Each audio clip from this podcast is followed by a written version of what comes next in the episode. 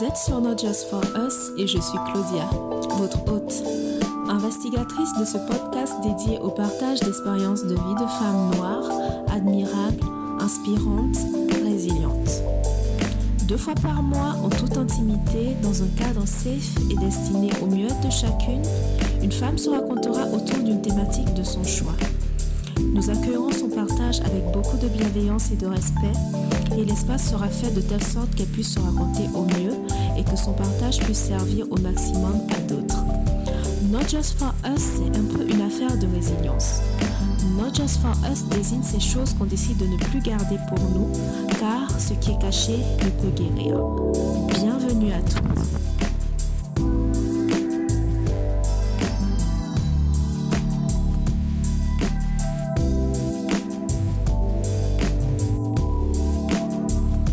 Aujourd'hui, je reçois Sandy, Abna Africa sur les réseaux sociaux. Coucou Sandy, comment ça va? Salut, ça va très bien et toi? Ça va, ça va. Je vais te laisser te présenter pour celles qui ne te connaissent pas. Oui, bien sûr. Alors, je m'appelle Sandy Abna. J'ai fondé le média, la plateforme, je sais pas quel nom attribuer réellement à ce projet euh, qui s'appelle Abna Africa. Abna Africa a fêté ses deux ans euh, très très récemment. Donc, euh, c'est un tout petit bébé. Et ce que je tente de faire à travers Abna Africa, c'est trois choses. La première chose, c'est parler de la communauté noire hier. Euh, Mhm. parler de la communauté noire aujourd'hui et parler de la communauté noire dans le monde. Quand je dis de parler de nous hier, c'est euh, vraiment toute l'histoire en fait de l'Afrique et de sa diaspora qu'on nous a pas appris à l'école. D'accord. Et c'est vraiment de vulgariser tout ça dans le sens où euh, on n'a pas eu la chance de l'apprendre à l'école, mais je vais pas dire lisez plein de livres, lisez tous les bouquins, etc. Je les vulgarise, je les mets en petite dose d'afro-curiosité de manière à ce que ça soit euh, lisable. Je sais que ce mot n'existe pas, mais je pense que tu as compris ce que je voulais dire. De manière à ce que ça soit consommé facilement. Je dis que je parle de nous aujourd'hui, c'est euh, tout ce qui est propre à notre culture, les, richesses de nos cultures, de nos spiritualités, et aussi le fait de construire aujourd'hui pour demain, notamment acheter euh, massivement le buy black. Je reviendrai, je pense, plus tard dans notre discussion parce que c'est vraiment un point sur lequel je veux qu'on insiste. Et euh, quand j'ai dit que je parle de nous dans le monde, c'est un peu ma partie préférée, c'est euh, le fait de voyager dans tous les pays de, l'Afrique et de sa, de sa diaspora, euh, ce que j'appelle l'Afro World, et euh, d'inciter, d'encourager les Afro-descendants à faire de même. D'accord, ok. Et euh, ben, du coup, pourquoi Abna Africa? Alors pourquoi Abna Africa? C'est très simple. Euh, en fait, le tout premier voyage que j'ai fait en Afrique, c'était au Ghana. Euh, J'avais D'accord. 18 ans. C'était en 2010. Et, euh, et en fait, quand je suis arrivée là-bas, j'étais la seule. En fait, un, on était dans un groupe de volontaires euh, ghanéens. Moi, j'étais euh, la seule française. Et ils voulaient euh, que, je, que je sois à l'aise parce que j'étais la plus jeune, j'étais la seule femme. Euh, je venais pas du continent, etc. Ils ont voulu me mettre à l'aise et ils m'ont demandé euh, quel jour est quel jour es-tu né. Donc je leur donne ma date de naissance. Oui. Ensuite ils me disent euh, non pas ta date de naissance, quel jour de la semaine tu es né. Donc euh, bon moi je savais pas donc je prends mon téléphone, je regarde et je vois que je suis née un mardi. Donc je leur dis bah je suis née un mardi et ils me disent les filles qui sont nées un mardi ici on les appelle Abna. Et, euh, et en fait, bah, pendant tout le séjour, euh, mon prénom, enfin plus personne m'appelait Sandy c'était Abna. Donc euh, quand j'ai voulu, quand j'ai voulu créer ce, ce, ce- cette plateforme quelques années plus tard, je voulais faire un petit clin d'œil à, à cette première expérience africaine et j'ai appelé mon site Abna Africa. D'accord, ok. Et, et qu'est-ce qui t'a poussé à aller au Ghana? Tu es, tu es allée du coup toute seule, si j'ai bien compris? Oui, je suis, euh, je suis allée au Ghana toute seule. Qu'est-ce qui m'a poussée à aller au Ghana? Bah, en fait, je pense que comme beaucoup d'Afro-descendants en France, Mhm. euh, et encore plus pour les Antillais, euh, on nous parle beaucoup du continent africain, que ce soit en mal ou en bien. On nous parle beaucoup du continent africain. Euh. On nous dit toujours que c'est de là, c'est de, c'est de là qu'on vient. C'est-à-dire qu'initialement, euh, avec la traite transatlantique, c'est de là qu'on vient. On a eu énormément d'images, souvent négatives, véhiculées par l'école ou par les médias sur ce continent-là. Et moi, en face, j'avais un papa qui me disait que c'était faux, qui me disait que l'Afrique c'était le continent le plus riche du monde, qui me disait qu'on doit être fier de venir de d'être guadeloupéen, mais de venir du continent africain. Et en fait, j'ai vraiment grandi dans cette euh, espèce de dualité entre ce que le monde, et ce que la société me disait, et ce que mon père et quelques-uns de ses de ses amis disaient. Ben, quand j'ai eu l'âge de voyager, je me suis dit ben il faut absolument que j'y aille. Enfin, j'avais vraiment besoin de voir en vrai en fait. Mhm. Et euh, en même temps, je voulais apprendre l'anglais, enfin, je voulais perfectionner mon anglais. J'étais, j'étais en classe préparatoire à l'époque et je voulais, euh, je pense que je voulais être bilingue. et du coup, je me suis dit, on va faire d'une pierre deux coups et j'ai demandé à mes parents, est-ce que je peux aller en Afrique dans un pays où on parle anglais? C'est tombé sur le Ghana. Voilà. D'accord. Et aujourd'hui, tu es bilingue? Ah oui, anglais, oui. Anglais, un petit peu espagnol. ok. C'est beaucoup grâce au Ghana. Euh, deux ans ah. avant, j'avais été euh, dans une école estivale euh, aux États-Unis. C'était super parce que euh, bah, parce que j'étais aux États-Unis, donc les gens parlent tout, le monde parle anglais là-bas. Malheureusement, j'étais beaucoup avec un groupe de Français et, et du coup, on parlait beaucoup plus français qu'anglais. Au Ghana, euh, j'étais vraiment avec bah, des Ghanéens et il y avait un Italien aussi. Donc du mhm. coup, la, le seul mode de communication, c'était c'était l'anglais. C'est pour ça que ça me fait ça me fait un peu rire souvent quand quand on parle anglais. Y a, je crois que je sais pas si c'est typique propre à l'Afrique de l'Ouest propre à la communauté africaine. Mais quand on parle, euh, on dit qu'on parle anglais ou qu'on fait des petites fautes, ils vont dire euh, tu parles euh, l'anglais de l'anglais de quoi? De Kumasi ou l'anglais de du Ghana, un truc comme ça, pour se dire qu'en gros l'anglais n'est pas très bon. Et moi ça me fait super, ça me fait rire parce que moi c'est justement grâce à ce pays-là que qu'aujourd'hui je me débrouille, bien en anglais. Donc big up au Ghana. ok. Et, et, du coup, c'est depuis 2010 que tu voyages dans la Forward euh, j'ai commencé plus tôt, si on compte pas la Guadeloupe, parce que j'y allais très régulièrement, Guadeloupe, Martinique, j'y allais à peu près tous les trois ans. Le premier pays qui ne soit pas l'un des pays d'origine de mes parents, de la World où je suis allée, c'était Cuba. C'était, je pense, en 2006. Donc j'étais encore, euh, je crois, début lycée, fin collège. Et donc j'y suis allée avec ma famille et en fait ce voyage-là a été très très révélateur de la suite d'absolument tous mes voyages jusqu'à aujourd'hui. On y est allé avec euh, le prof de Sassa de ma mère à l'époque, qui est cubain. Et en fait, on a été là-bas, on dormait à l'hôtel, mais euh, l'intégralité du séjour, on, on l'a passé avec euh, les, les, les, personnes du village de, de son prof de Sassa. Donc du coup, on était vraiment euh, à Cuba avec des Cubains. C'était pas comme d'autres voyages que j'avais déjà pu faire avec mes parents, par exemple. Mm. je sais pas, on, on, va dans un, dans un pays, on reste dans l'hôtel, on fait des activités, on essaie de sortir, on va dans les marchés, etc. Mais on mm-hmm. reste très de toutes les activités touristiques. Donc, on est soit entre touristes, soit entre personnes qui organisent des voyages. Et du mm-hmm. coup, on a, on touche pas cette authenticité, tu vois. Oui, si, si. Vous n'êtes pas imprégné vraiment de la, de la culture du pays. Voilà, exactement. Et là, Cuba, c'était vraiment différent. Cuba, c'était vraiment, euh, c'était vraiment, j'ai vraiment, je me, enfin, je me souviens euh, encore aujourd'hui, comme, enfin, comme d'hier, je me, je me souviens de l'état d'esprit dans lequel j'étais quand je suis rentrée du Ghana, euh, du de Cuba. Du, Ghana, oui. Quand je suis rentrée de Cuba, j'ai vraiment, je me suis dit, mais en fait, il est hors de question que je voyage différemment maintenant. Il est hors de question que je voyage différemment maintenant. C'est pour ça que quand j'ai décidé d'aller à Cuba, je n'ai pas demandé à mes parents est-ce que je peux aller en vacances dans une maison euh, avec des jeunes? Je, je, voulais faire un truc, je voulais faire une activité, je voulais faire euh, euh je voulais avoir une raison de d'aller là-bas et c'est pour ça que quand j'y suis allée, c'était vraiment en mode volontariat avec une association ghanéenne et pas avec une association française parce que les délires de white tourism où on, on, quitte notre pays pour aller construire des écoles, c'est pas trop mon truc. Ouais. Et donc du coup, euh, à chaque fois que j'ai voyagé après euh, après Cuba, c'était vraiment, il fallait que je vive vraiment comme les gens qui sont là-bas. Quand j'étais en Afrique du Sud, c'était pour travailler. Quand j'étais au Mexique, c'était pour euh, c'était pour étudier. Donc je cherchais des prétextes à vraiment vivre la vie des gens qui vivent dans le pays et non pas uniquement faire du tourisme. Même si c'est compliqué quand on connaît personne dans le pays, quand on a et quand on n'a pas de raison de, de voyager.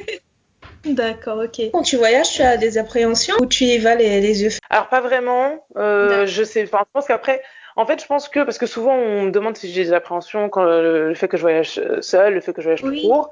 Après, je pense que c'est très lié aussi à, euh, à la personnalité des gens. Tu vois, moi j'ai des amis ici euh, donc en France qui rentrent pas chez elles toutes seules après après 23 heures parce qu'elles veulent pas être toutes seules dans la rue après 23 heures. Ça c'est quelque chose qui me dérange pas. Donc tu vois, je pense que c'est vraiment par rapport à ce qu'on a déjà l'habitude de faire nous dans notre pays et le rapport qu'on a au danger ou pas qui fait que quand on voyage, on a peur. Moi, honnêtement, j'avoue que j'ai pas du tout d'appréhension parce que, bah, voilà, je pense que c'est dans ma personnalité, c'est aussi comme ça que j'ai élevé. Mon père, euh, il nous a vraiment, enfin ma mère aussi, enfin ils ont vraiment fait en sorte qu'on, ils nous envoyaient partout quand on était petits, dans des colos. Euh, fallait qu'on aille étudier loin, ils nous disaient d'aller étudier loin. C'est un peu construit comme ça. Du ouais. coup, j'ai pas les seules appréhensions que je peux avoir quand je voyage. C'est la plus grosse, je pense, c'est euh, ne pas avoir le temps de faire tout ce que j'ai envie de faire. C'est-à-dire que ouais, j'essaie de passer un itinéraire pour euh, essayer de garder les choses un peu spontanées, mais il y a toujours ce truc de euh, des derniers jours où tu vois tout ce que tu aurais aimé faire que tu peux pas faire et t'es frustré parce que t'es pas sûr que de retourner dans ce pays-là avant euh, avant plusieurs mois. euh, en plus maintenant avec Abn Africa, c'est encore plus compliqué parce que en plus de voyager, je produis du contenu pour euh, inciter les gens à voyager également. C'est beaucoup de travail, donc du coup, c'est plus ça qui me fait peur, je dirais. D'accord, ok. Tu fais quoi comme métier? Alors dans la vraie vie, je suis acheteuse. la vraie vie. Ouais, bah ouais, dans la vraie vie. En fait, est-ce que c'est la vraie vie? Je dirais que c'est dans, dans, la vie euh, demandée par la société. Voilà. c'est ça, franchement, parce qu'en vrai, moi, euh, la vie qui m'anime le plus aujourd'hui, c'est clairement euh, Abn Africa. Mais bon, celle qui paie, le, la vie qui paie mes loyers, je suis acheteuse internationale software pour une boîte française. voilà, depuis 5-6 ans maintenant. Ok. En fait, je t'ai posé cette question parce que tu as parlé de la production de contenu et je, je me suis demandé en fait si ça avait un lien avec le métier qui te permet de financer tes voyages, de payer tes factures. Mais du coup, pour la production de, de contenu, tu as appris euh, sur le terrain Ouais, euh, tout ce que je fais aujourd'hui avec Africa, enfin 100% de ce que je fais aujourd'hui avec Africa, mhm. je l'ai appris sur le terrain. J'avais, je connaissais absolument rien avant. Euh, mhm. Créer des visuels, donc faire un peu de graphisme, etc. Ça, je l'ai appris euh, entre guillemets à mes dépens parce que je me suis rendu compte rapidement que euh, certes les gens, les gens sont vraiment intéressés par l'histoire, contrairement à ce qu'on pourrait penser. Les gens sont vraiment intéressés et sont vraiment surtout les afro-descendants. Ils ont mhm. vraiment cette volonté d'en apprendre plus sur leur histoire. Maintenant, bon, on a tous des vies, euh, maintenant avec les réseaux, euh, on a des vies à 100 à l'heure et on n'a pas le temps de se poser, de lire un livre. Voilà. Et, est-ce qu'on devrait leur en vouloir? Parce que tu vois, par exemple, euh, quelqu'un, euh, une personne blanche, par exemple, euh, n'a pas à faire cet effort-là parce que quand elle a été à l'école, on lui a déjà tout appris de, de la maternelle au lycée. C'est-à-dire mm, mm. que et aucun effort à faire. Aujourd'hui, tu demandes à n'importe qui qui est Napoléon, donne-moi les guerres de la, de la, donne-moi les dates de la guerre dite mondiale. Pour moi, c'est pas une guerre mm. mondiale, mais bon, ça c'est un débat. Euh, bref, tout ça, euh, ils, ils, peuvent te le dire normal parce que ben on leur a on leur a dit on leur a rabâché ça euh, toute leur scolarité jusqu'à leurs 18 ans, jusqu'à leurs 15 ans. Bref, c'est mm. pas pareil pour pour les afrodescendants. Donc, ils ont vraiment cette volonté de, de, connaître leur histoire. Maintenant, ils ont pas forcément le temps. Et ça, je m'en suis rendu compte sur les réseaux sociaux. C'est la raison pour laquelle je me suis rendu, enfin, je me suis dit, ok. Le travail que tu vas faire, ça va être un travail de profondeur. Par contre, le travail que tu vas présenter, euh, sur mm. les réseaux, ça va être euh, des petites choses qui vont leur donner envie d'aller se connecter sur ton site internet, sur la plateforme, pour connaître plus. Donc le, donc je me suis, donc c'est là où je me suis, euh, j'ai, j'ai, je me suis dit comment faire et, et donc j'ai commencé à faire des, euh, des visuels euh, comme ça, ce qu'on peut voir sur mon compte Instagram.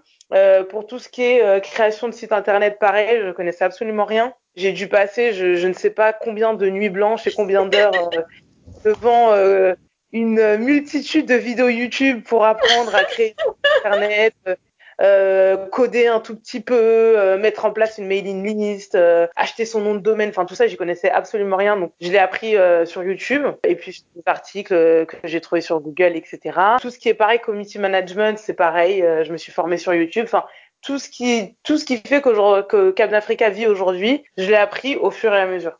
Je pense aussi que bah, du coup ta passion et ta détermination ils sont pour euh, beaucoup parce que on le sent en fait quand on voit le, contenu que tu produis. Je suis allée faire un tour sur ton site internet, on croirait que c'est fait par un pro. c'est gentil. Alors, euh, mais du coup, comment tu fais pour gérer euh, à la fois Amna Africa et ta vie en tant que salarié? En toute transparence, mhm. je vais genre tout est parfait, etc. Parce que c'est faux. Comment je gère? Ben, En fait, euh, c'est très très compliqué. Donc Africa, comme j'ai dit, a deux ans.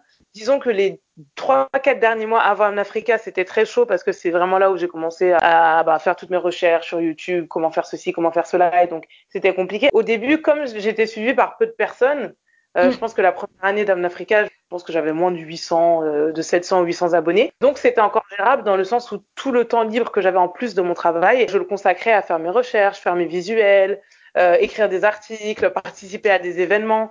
Euh, mm-hmm. Parce que ça, c'est vrai que j'ai pas dit tout à l'heure, mais dans la partie euh, parler de nous aujourd'hui, il y a l'Afro-Agenda que j'ai fait tous les mois et qui est concentré, un agenda de tous les, tous les meilleurs événements du mois. Mm-hmm. et donc, j'ai le temps de faire tout ça. Maintenant, euh, la communauté Abnafrica a, a grandi. C'est vrai que maintenant, c'est, c'est, ça devient plus compliqué parce que, alors moi, j'ai horreur qu'on me réponde pas quand j'envoie des messages. J'ai horreur. quand les gens prennent le temps de regarder mon travail, de m'envoyer des, des messages, de, de, de, faire des commentaires sur mes articles ou sur mes posts Instagram, etc., euh, je fais le maximum pour y répondre et ça prend vraiment, vraiment, vraiment, vraiment, vraiment beaucoup de temps. et, euh, et, du coup, c'est vrai que depuis, je pense que euh, ça a été compliqué au retour de mon voyage, à partir de, de, mon retour du voyage au Rwanda où le compte a un petit peu, euh, je pense qu'il a pris euh, 2 ou 3 000 abonnés d'un coup. Euh, parce qu'il y avait eu vachement de repartages. Et à partir de ce moment-là, ça a été très compliqué de gérer les deux. Et voilà, bah, en gros, comment est-ce que je fais? J'ai mis en place des disciplines et des routines pas drastiques, mais en tout cas, il faut vraiment que je respecte, sinon c'est mort. j'ai une routine le matin, j'ai une routine quotidienne, j'ai une routine par semaine, j'ai une routine euh, mensuelle. Euh, je travaille du lundi au dimanche, c'est-à-dire que jour de repos, je ne connais pas. Les jours de repos que j'ai, c'est quand je craque, c'est-à-dire quand euh, j'ai des je, je, je, pète un câble. Et, euh, et, du coup le lendemain je me dis bah Netflix toute la journée. Mais c'est bien ça fait du bien c'est cool. Euh, mais en fait c'est ouais c'est vraiment ça. Après je sors moins mais en fait du coup je préfère parce que avant vu que j'avais du temps libre bah, je disais oui un peu à tout. Et là, je me concentre vraiment sur les personnes qui me dégagent des good vibes, les personnes positives, euh, les gens qui m'apportent vraiment, tu vois. Donc, euh, il y a aussi, euh, il y a un petit peu ce côté positif où, grâce à, à ce projet-là, j'ai réussi aussi à, à, à, me concentrer et à centrer mon énergie et mon attention sur des personnes positives pour moi. Donc voilà, c'est hyper compliqué. Euh, je pense que sur le long terme, c'est pas possible. Il y a un moment donné où je dois faire un choix entre Abnafrica et, et, mon, et mon travail. C'est pas pour aujourd'hui, mais, mais c'est pour, c'est pour bientôt. D'accord. Je voulais aussi te demander, qu'est-ce qu'Abna Africa t'a apporté en positif? C'est incroyable. Honnêtement, je, je, je c'est, c'est enfin, tout ce que ça m'a apporté, je, sais, je ne saurais même pas déjà par où commencer. Et il y a tellement de choses que je vais forcément oublier. Mais bon, je vais commencer par ce qui me vient en tête. Le premier truc que, que ça m'a apporté, c'est la connaissance de moi de, en fait, j'ai, découvert une nouvelle Go et je l'aime beaucoup. Ah, génial. Et, et c'est, c'est, je sais pas comment expliquer, mais c'est comme si je parle souvent du rapport entre les personnes qu'on est aujourd'hui et les enfants que nous étions avant. Et je pense que tout adulte aujourd'hui pense beaucoup à, à ceux qui voulaient vraiment quand ils étaient petits. Et moi, je pense que quand j'étais petite, voilà, on, on avait tous nos personnalités. Euh, moi, j'étais comme ça, comme ça, comme ça. Et, et je pense que j'avais une idée de ce que je voulais vraiment plus tard. Oui. Et, euh, et, et, bien que j'ai, fait des études, euh, j'ai fait des bonnes études, j'ai intégré une grande entreprise, je gagne bien ma vie, etc.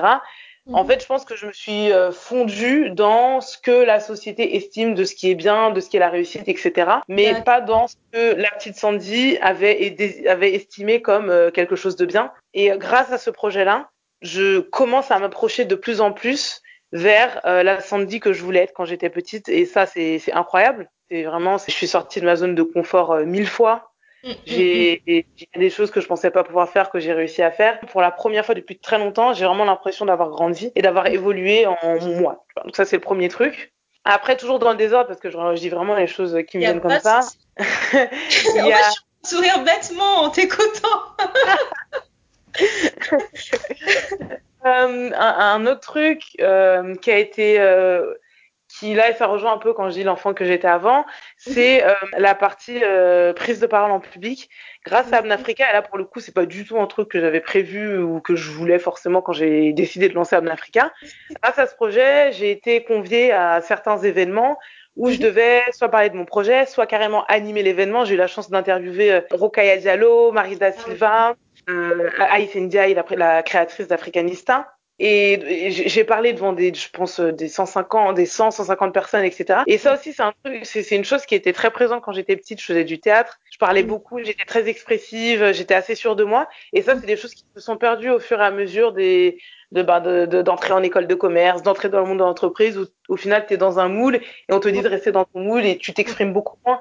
Et, et, en fait là je me suis retrouvée, j'ai vu que bah, que j'aimais bien, il y avait beaucoup de choses qui étaient perfectibles mais que j'avais une bonne base et ça pareil c'est des choses que j'avais depuis l'enfance mais que que j'ai pas du tout exploité et que j'ai pas fait évoluer parce que voilà on te dit de de faire ça d'avoir ton bac S euh, avec une mention etc et euh, et tu tu perds un peu qui tu es donc il y a ça euh, une des choses qui est aussi incroyable, c'est euh, les rencontres que j'ai faites, aussi bien physiques que virtuelles. Et ça, je pense que j'aurais même dû commencer par ça. Mais euh, sur Instagram, j'ai rencontré des, des, des, des, femmes et des hommes exceptionnels. Mm. Euh, certains, je les ai même, je les ai même toujours pas rencontrés en vrai parce que certains habitent même pas en France. Mais c'est mm. des vrais rencontres en fait. C'est des vrais. Euh, c'est ça qui est un peu bien parce qu'on dit euh, on choisit pas sa famille mais on choisit ses amis.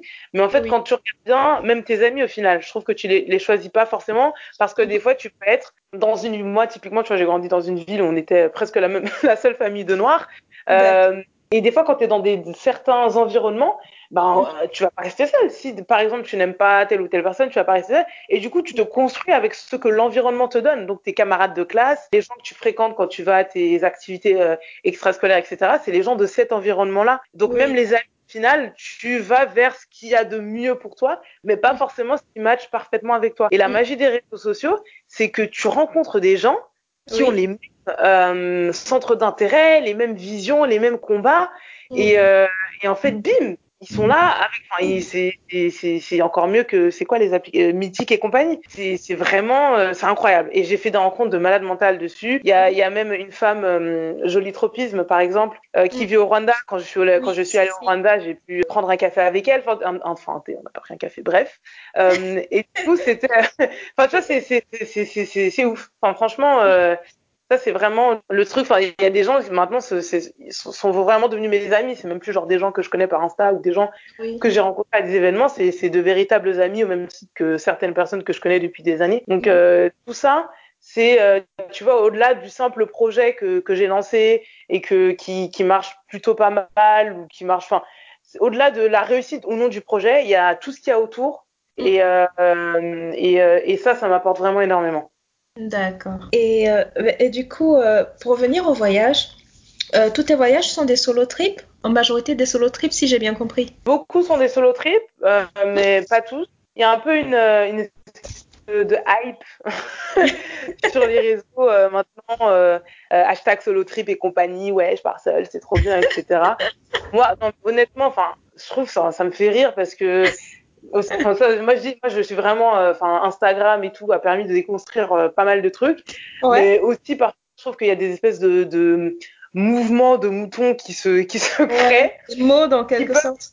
Des complexes à certaines personnes, euh, mm. alors que ça, ça ne devrait pas être. Solo trip, voilà. Enfin, moi, je, vois, je voyage seule parce que j'aime ça.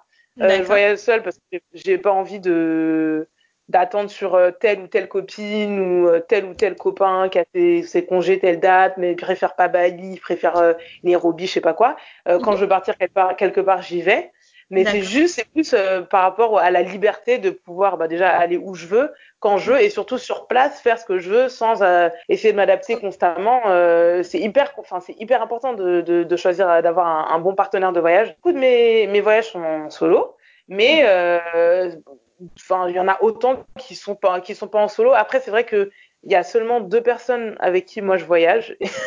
c'est soit ma sœur, soit euh, une autre copine que j'ai rencontrée euh, bah, pendant que pendant mes études au Mexique. Et euh, c'est vrai que je, je voyage pas avec d'autres gens parce que parce que c'est hyper important le choix de son partenaire de voyage. C'est vraiment comme quand tu choisis ton ton coloc ou euh, voilà des fois tu peux être t'entendre très très bien avec quelqu'un et une fois que tu aménages avec cette personne tu fais une coloc bah, en fait euh, limite enfin vous vous parlez plus et vous brisez votre amitié parce oui. que s'entendre bien avec quelqu'un c'est une chose vivre avec cette personne c'en est une autre. Et pour les voyages c'est pareil. T'entendre moi j'ai des, des, copines c'est mes meilleures amies mais on sait mutuellement qu'on n'ira jamais en voyage ensemble parce que, euh, bah, parce que ouais mais en, tu vois ça veut pas dire qu'on s'aime pas ou c'est juste que y a... voilà en fait voyager avec quelqu'un c'est c'est pas juste aller prendre un verre. Voyager c'est euh, c'est rester 8 heures dans l'avion avec cette personne, c'est dormir très probablement dans la même chambre que cette personne, c'est euh, quand tu as des coups de blues, ces coups de blues, tu les as avec cette personne, euh, quand tu sais pas quoi faire, quoi faire pardon, quand tu doutes, quand c'est vraiment une il y, a une proximité qui fait que euh,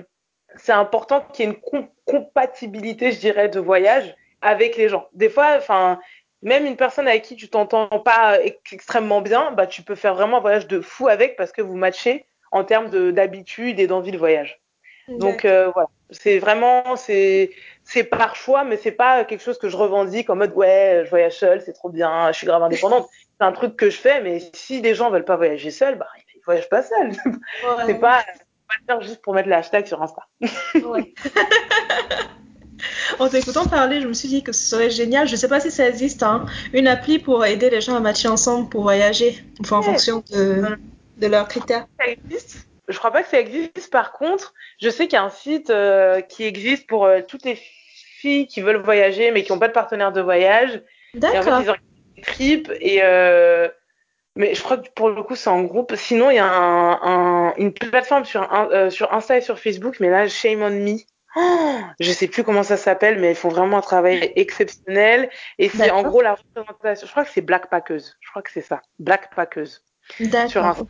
Et, euh, et en fait, c'est vraiment euh, sur Insta, bon, c'est moins facile de créer des communautés où il y a des échanges. Par contre, sur sur Facebook, elles ont vraiment un groupe Facebook où elles s'échangent tous leurs tips et tout. Euh, et pas parfois quand elles font face à des des situations de racisme ou quand on va dans un pays, on ne sait pas, par exemple, je vais en Chine, je sais qu'il y a, il y a un peu une, euh, comment on dit, une réputation en Chine de, de, de dire que voilà, ils sont peut-être racistes, ils vont me prendre en photo, etc. Bref, mm. toutes les, tous les, toutes les, les concerns que tu peux avoir, oui. euh, tu peux les poser sur la plateforme et être répondre. Donc je trouve que c'est bien le, c'est bien le, le travail qu'elles font. D'accord, ok, je vais, je vais faire un tour. Ça marche. Mm. Comment tu t'organises pour tes voyages? Comment je m'organise euh, Alors c'est un peu l'enfer, l'avant-voyage, mais c'est parce que comme je t'ai dit, je bosse à côté, donc du coup, ben, et enfin, j'ai vraiment un taf qui est prenant, c'est-à-dire que c'est pas du c'est pas du 8h à 18h, enfin c'est vraiment euh, quelque chose d'assez soutenu. Donc euh, même si moi je fais mes heures, enfin j'essaie de, de, de, travailler uniquement euh, sur le temps que je veux travailler pour avoir plus de temps et dégager du temps sur Africa. C'est pas tout le temps possible et du coup, enfin, je me retrouve souvent à travailler le soir ou travailler le week-end.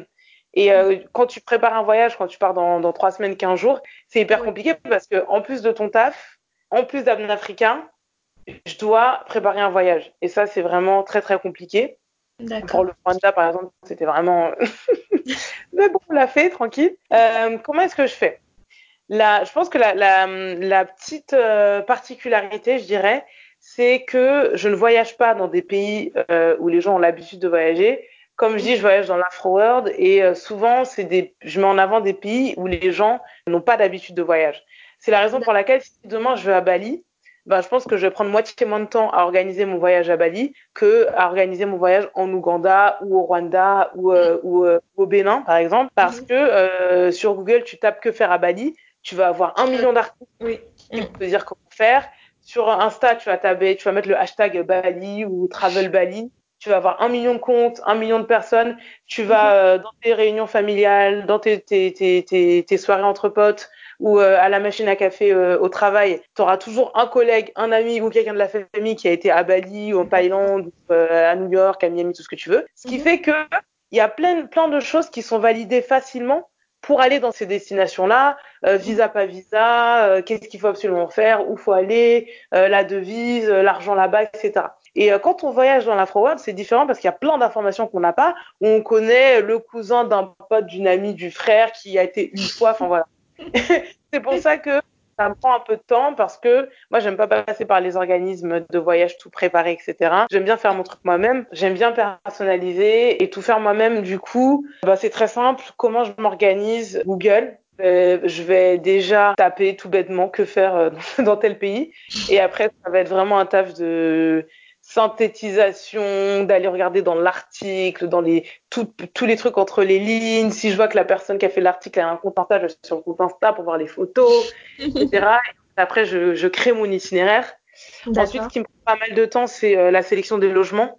Euh, mhm. Moi, je dors euh, très rarement, voire jamais à l'hôtel. Je suis toujours dans des Airbnb parce que, bah, vu que je voyage soit seule, soit avec ma, ma soeur ou ma pote, j'ai envie d'être euh, avec les gens, comme je te disais tout à l'heure. Maintenant, maintenant que je suis étudiante, j'ai plus trop de prétexte à aller euh, soit étudier, soit faire un stage.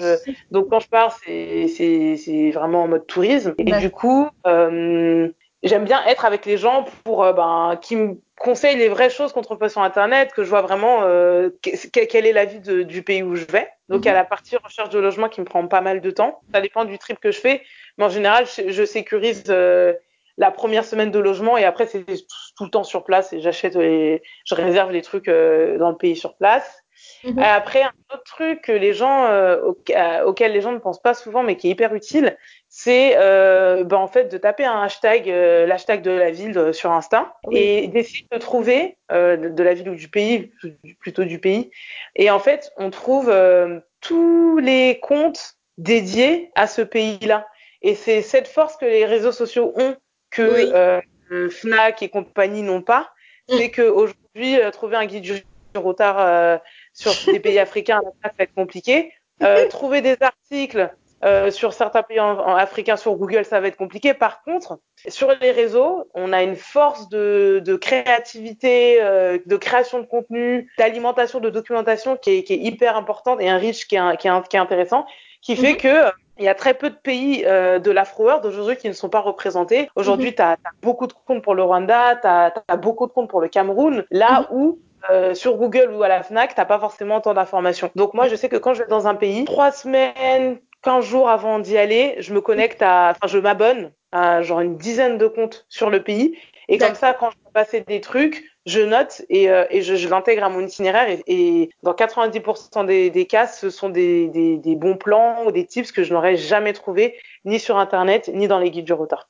D'accord. Et pour les, les billets d'avion? Pour les billets d'avion, ce que je fais, euh, moi j'utilise la technique euh, 4 heures du mat. Que ce que je fais, c'est souvent donc la nuit du, du, la nuit du mardi au mercredi. Je me connecte sur les sites euh, entre 3h45 euh, et 4h30, on va dire, euh, pour avoir les billets moins chers. Ça marche pas tout le temps, honnêtement. moi, en tout cas, je le fais tout le temps. Mm -hmm. Ça a plus pas marché que marché, mais quand ça marche, ça bien.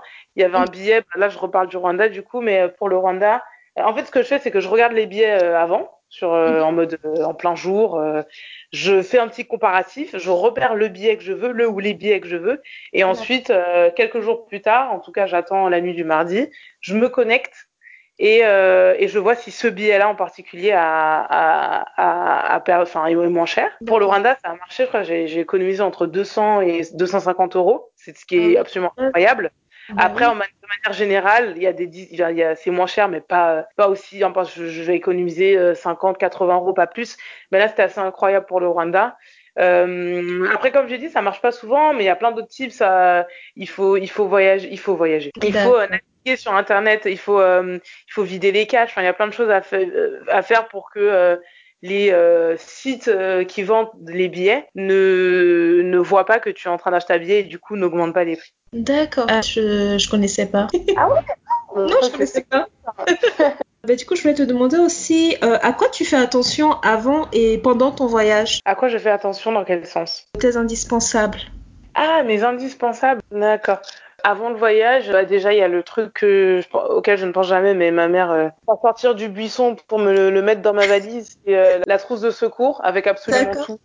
D'accord, ok. Les pommades pour le mal de dos, les pansements, les doliprane, les... voilà. Ensuite, souvent ce, ce, à quoi je fais attention, c'est je me pose la question de euh, dans quel pays euh, je vais et dans ce pays-là, comment est-ce que les femmes s'habillent? Ça, c'est un truc en tant que femme, surtout en tant que, en tant que femme noire, je pense qu'il faut faire attention. Euh, j'ai pas préparé la même valise pour aller au Sénégal que euh, pour aller en Côte d'Ivoire, par exemple, parce que voilà, je sais qu'au Sénégal, euh, c'est beaucoup plus, en tout cas de jour, hein, de nuit, les choses sont différentes, mais en tout cas de jour, c'est souvent des vêtements longs, euh, amples, etc. Ce qui n'est pas du tout le cas euh, à Abidjan, par exemple. Et euh, je me rappelle que euh, le, la, la, seule fois où j'avais mis un short, un short normal, c'était même pas un mini short, un short normal à Dakar, euh, je sais qu'on regardait bizarrement. Après, il y avait rien de méchant ou de tu vois, on te regarde mal, comment est-ce que tu t'habilles, pourquoi est-ce que tu t'habilles comme ça, t'es vulgaire, etc. Il y avait absolument rien de, c'était pas du tout comme ça.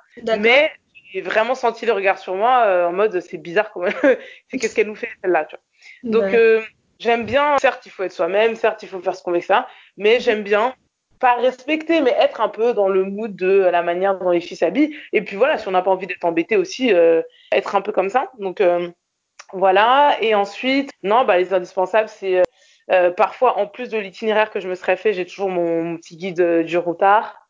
Hum, et puis voilà, c'est à peu près tout. D'accord. Euh, quelle est ta meilleure expérience de voyage et ta pire expérience de voyage également? Euh, ma meilleure, une, enfin, je pense que j'ai pas de meilleure expérience de voyage. Je pense que genre j'ai plein de moments. Déjà, je pense qu'à chaque voyage j'ai des un moment qui ont été fous. Mes meilleures expériences de voyage, c'est euh, c'est à la Barbade quand euh, on avait rencontré, euh, on avait été dans un bar avec ma sœur, -hmm. avec donc c'était un homme qui faisait son rhum local, ce qui est vraiment fou. En tout cas en tant qu'antillaise, c'était vraiment une fierté pour moi de voir ça parce que typiquement en Guadeloupe et en Martinique, c'est pas quelque chose qui est aussi répandu dans le sens où les rhums sont produits par des les béquets, donc les descendants euh, des esclavagistes. Et donc on n'est pas du tout dans le buy black et on n'est pas du tout dans le dans le fait de d'enrichir de, de, ces anciennes populations qui étaient asservies avant.